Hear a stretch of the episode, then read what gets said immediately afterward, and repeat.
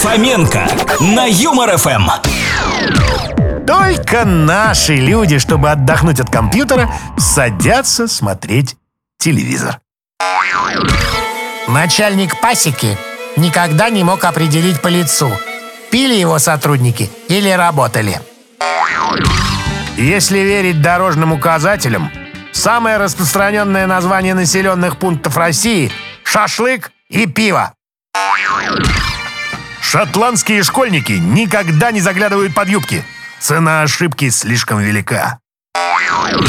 Жизнь нужно принимать такой, какая она есть.